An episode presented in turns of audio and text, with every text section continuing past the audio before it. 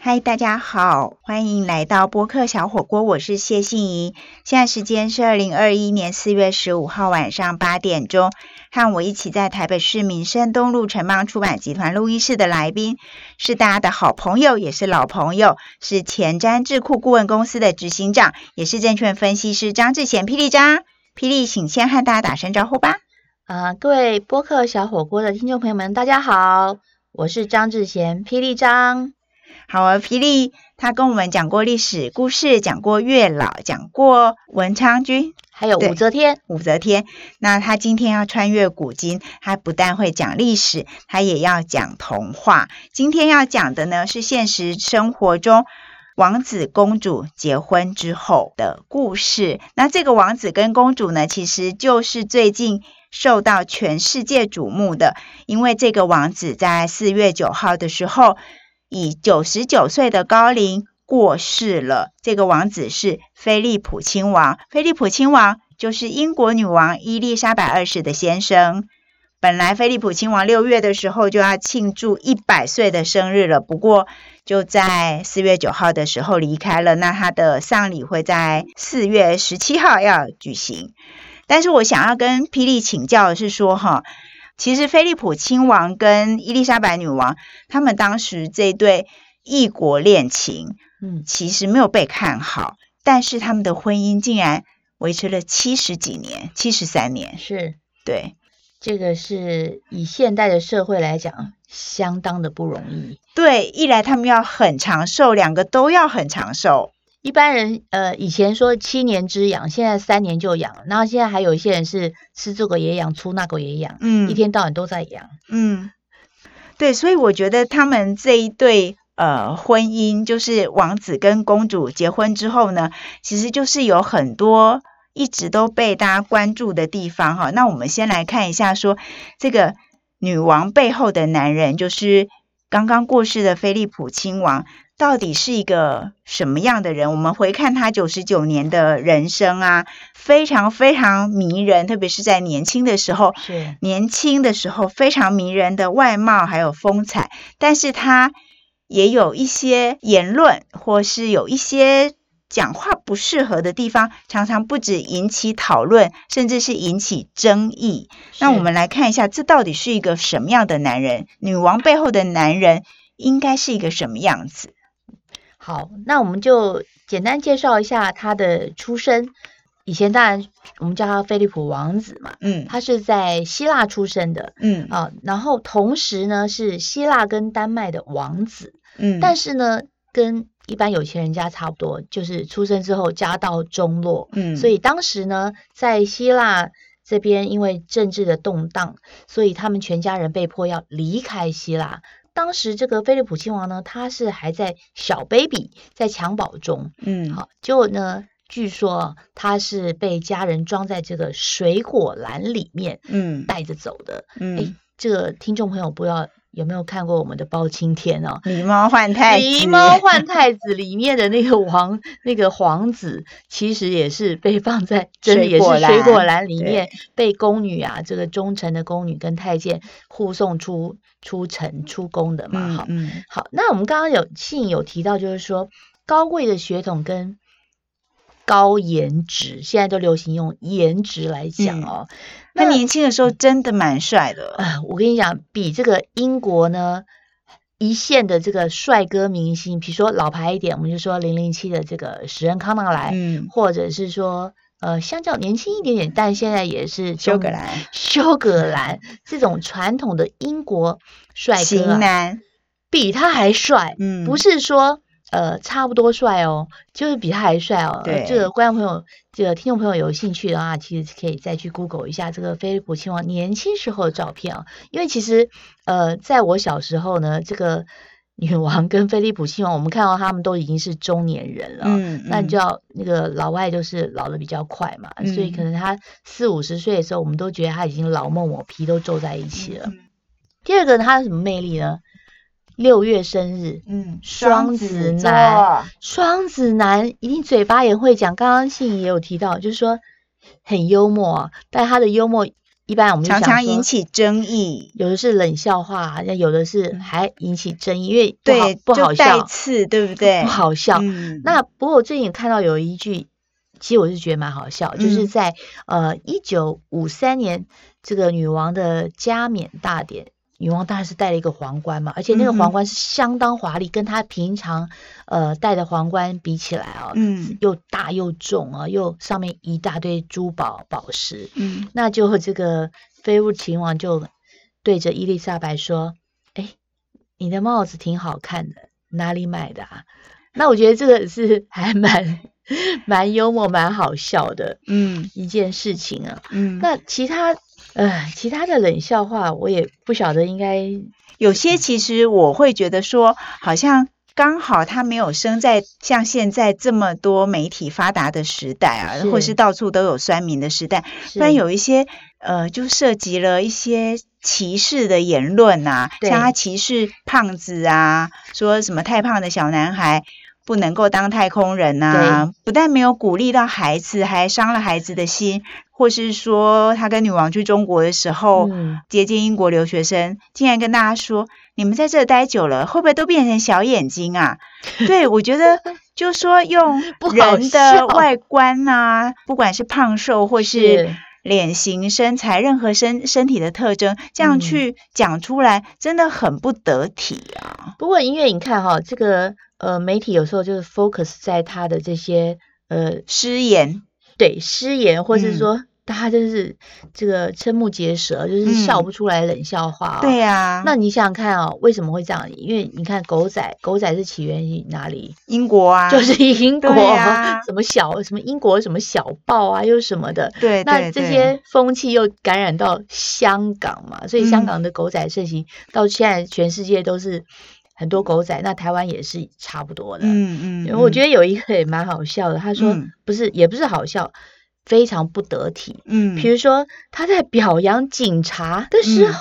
居然对旁边身穿这个防弹衣的警察说：“哎，你看上去好像身上绑了很多的这个炸弹的恐怖分子。”对，，他就真的很有事啊，就是怎么会是脑袋少根筋吗？，对，语出惊人还是语不惊人死不休，就是很奇妙的一个亲王，还是他就真的一直只能站在女王背后，然后也没有什么可以表现的地方，觉得要学习一个英国式的幽默。其实英国式幽默我不是很清楚啦，但嗯是有时候看到那些笑话真的很难笑啊。英对，国式的幽默其实就是不好笑，啊 对不对？有时候真的真的很难笑，啊，或是这个说比，较好笑。或是说，或是说我们不知道他的 point。比如说，有时候我们看美国、欧美的 talk show，那下面的观众都笑的哈哈哈哈，都好像快要翻过去了。然后我们说啊，什么啊？对 What- 啊，就是 what's the 文化 point？差异嘛。我们其实对可能没办法体会，那英对国式的幽默可能又离我们更遥远，或是他有很多梗啊，那只是说我们的文化跟他不对，同有不可了能解是这他样们，对对对。 是对啊，但我们就看到女王背后的男人，就是菲利普亲王，他其实就是有迷人的风采，然后是他其实也有很多让人喜欢的地方啊，像那个王冠那个嗯影集，是现在的工作人员其实都会说，他们其实非常非常喜欢这个亲王，呃，菲利普亲王他自己有讲过，就是嗯说他是王室里面的平民代表，嗯嗯，因为嗯他真的是平民，嗯因为他已经放弃了希腊王位的这个继承权了。嗯那所以在英国来讲呢，除了是女王的 husband 以外呢，嗯，那冠一个亲王的头衔，事实上他也是一个平民老百姓。对对对对，没错那没错，其实我们刚刚讲到有一点啊，就是说，呃，虽然他这个人很搞笑啊，又很冷嘛，嗯，但是呢，其实他个性哦也是算刚强诶，因为在他这个十几岁的时候就碰到这个世界大战，第二次世界大嗯战嘛，那那时候女王才十三岁，嗯然后她十八岁就加入了英国的海军。嗯那当然了，最近媒体上也有讲啊，他有一些计谋啊，让这个呃他的船舰能够避开敌军的这个攻击嘛。那个有让我想到草船借箭。这还蛮有趣，有点这个异曲同工之对，有妙。一点点，对，反正嗯就是诱敌嘛，那个对把那个灯光放在那个诱敌的船上，对然后自己对这边对就熄灯啊，然后对就对对把引擎也关掉，就没有声音啊，而且是蛮有头脑的，算是一个将领级的谋略吧。好嗯，，那第二个就是说，他加入了这个呃英国的海军。那要知道，就是说，英国女王她是呃英国陆海空三是军的统帅，其实跟我们一样啊、嗯，那当然，他效忠于这个英国海军，也等于是效忠于这个三军总司令，嗯也就是英国的女王。嗯嗯，好，，所以这个特别的男人，你看嘛，高富帅。嗯，啊、然后呢又聪明，嗯有的，高富帅不聪明，那他又聪明又英英勇，嗯，尤其是穿上这个北下下的海军军军服服，，对，帅翻了。然后因为我爸爸也是海军，嗯，所以从嗯，小也是看到我特别喜欢海军 嗯嗯嗯，穿海军制服的人嗯哦。哼，那另外一个就是刚刚信颖有提到嘛，这个菲利普亲王他是女王身后的男人，对，总就是站在他后面至少一步，至少一步，而且是从他这个跟女王结立之后呢，那更是这个女王加冕成女王之后，嗯，她永远都是要这样子。嗯，然后在她前面大概也不能公开场合也不能发表什么言论，嗯，应该都是是以女女王为天啊。其对实。这样生活应该是蛮辛苦的，对，我也觉得我其实可以体谅他的辛苦，那他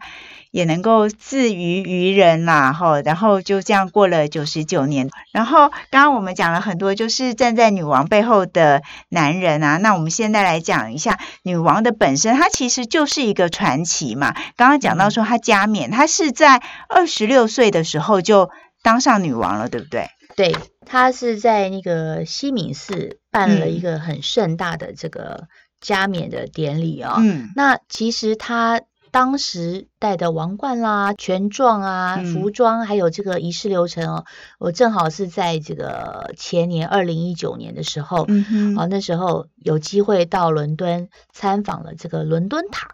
里面就有展示嗯他这些，而且皇冠不止一顶啦，当然嗯加冕大典那个好大。然后我想说，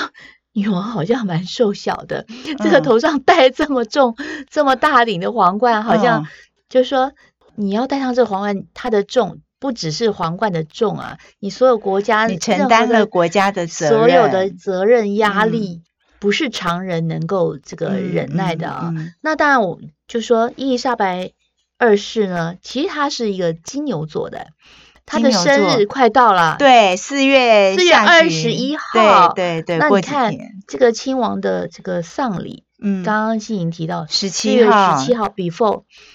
在这个女王生日之对前，呀她生日也是九十五岁的高龄了。对可是平常我们看起来好像也是蛮挺的、哦，对，看起来好像才七十多岁，七八十对，岁，就可是看起来不对像九十五岁，对，九十五岁我都不晓得我能不能呃活能不能活到八十 了。那九十五岁我不知道我们两个人变成什么样子哦。嗯，那可是我们来看看啊，就是说女王的传奇当然是比她老公更传奇啊，传奇因中为的传奇，他从出生就是一个传奇，对出生就是传奇，血统高位不用讲，嗯颜值。对也很高啊，但老也我们就说，哎，这个英国人鼻子很大。可是嗯你去嗯看她年轻的，真的就是真童的话漂亮童话故事真的里就面是王女子孩跟公主、没有哎错，两个嗯都是金头发的哦。嗯然后那我们看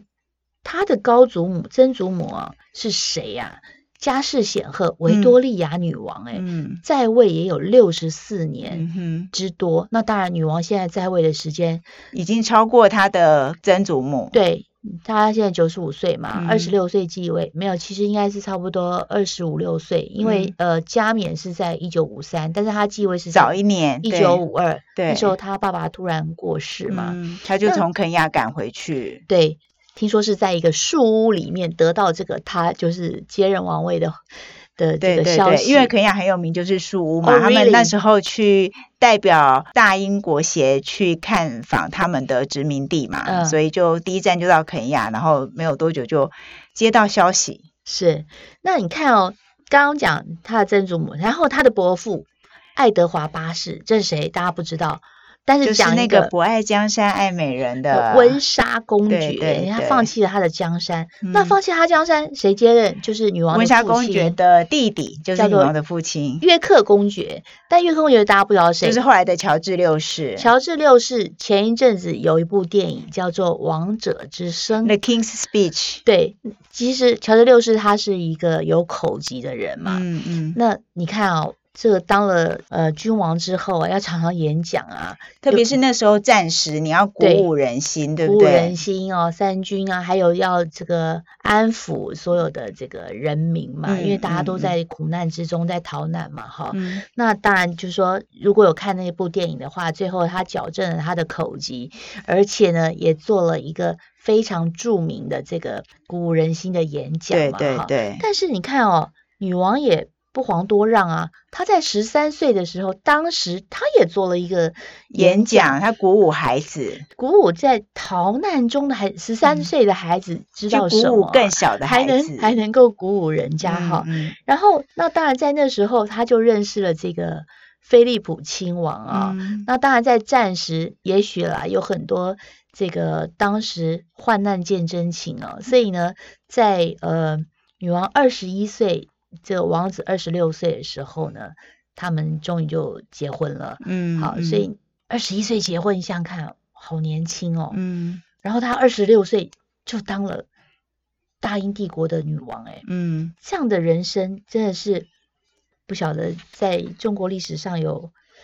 哪个女性嗯，有这样的一个、一个经验哦。对啊，其实很难啦，他的人生跟他的经验真是独一无二啦，好像在未来也没办法，没办法啦，了、哦。对，对对，是，因为二次大战毕竟已经结束了，嗯就是说没有一个战时，然后历经了战争，然后历经了新冠肺炎疫情的一对王子跟公主，嗯然后在一起七十三年。那王子在生日前夕，一百岁生日前夕离开。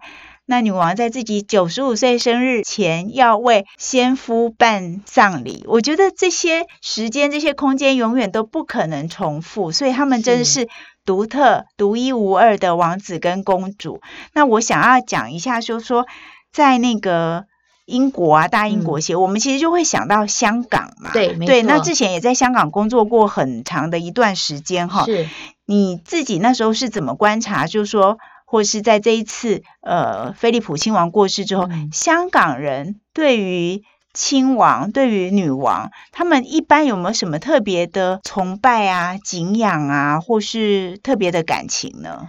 其实我们说香港人哦嗯，在割嗯让给英国以后呢，其实香港人都觉得自己是英国大英帝国的子民嘛，对，所以英国就是英国女王，她其实在英国本身，然后也在英国的属地，我们台湾人很熟悉的香港，都有受到很多的欢迎。那她本身就是一个传奇。嗯、那女王除了有公主一般的外貌跟高贵的气质，我觉得接下来我想要跟之前讨论的是说，我觉得女王啊，嗯，最让人敬佩的是她的智慧。他的智慧，当然政治上我们就不太说了哈。嗯，嗯不过呢，可以从几个小地方来看了啊，就是说嗯哼菲普亲王他的姓叫做呃蒙巴顿，那蒙巴顿呢这个姓啊，在跟女王结婚之后是不能用在他的孩子的姓氏上。女王她现在这个朝代叫做温莎王朝，嗯那如果用了这个蒙巴顿的姓呢，那就很奇怪啊。嗯你是一个希腊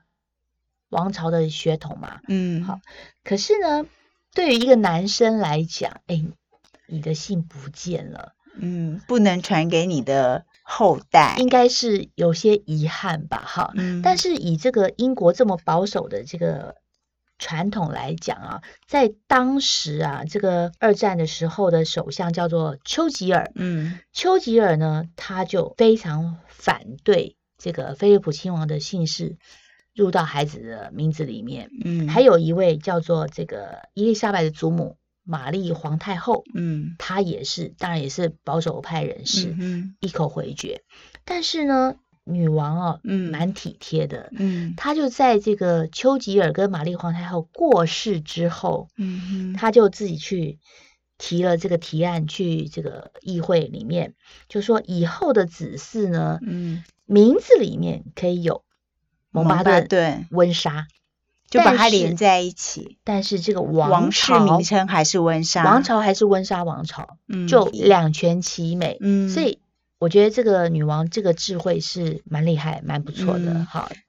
这个还是在女王年轻的时候的，一九六零年，一对，九六就是零等年于现她在六十年前六十年前，就三十五岁的时候，就这么年轻的时候就展现了智慧，这然么后聪明啊在她在女王这个位置上这么久，那嗯有一个我觉得也是非常有智慧，就到她现在九十多岁，就在是上个月，我看到英国王室透过白金汉宫发的那个声明，嗯我其实也看到女王的智慧，就是一个九十几岁的女王，嗯她能够这么优雅又面面俱到。这个声明是有关于那个梅根，她接受。欧普拉访问之后引起的一些讨论跟争议嘛，那是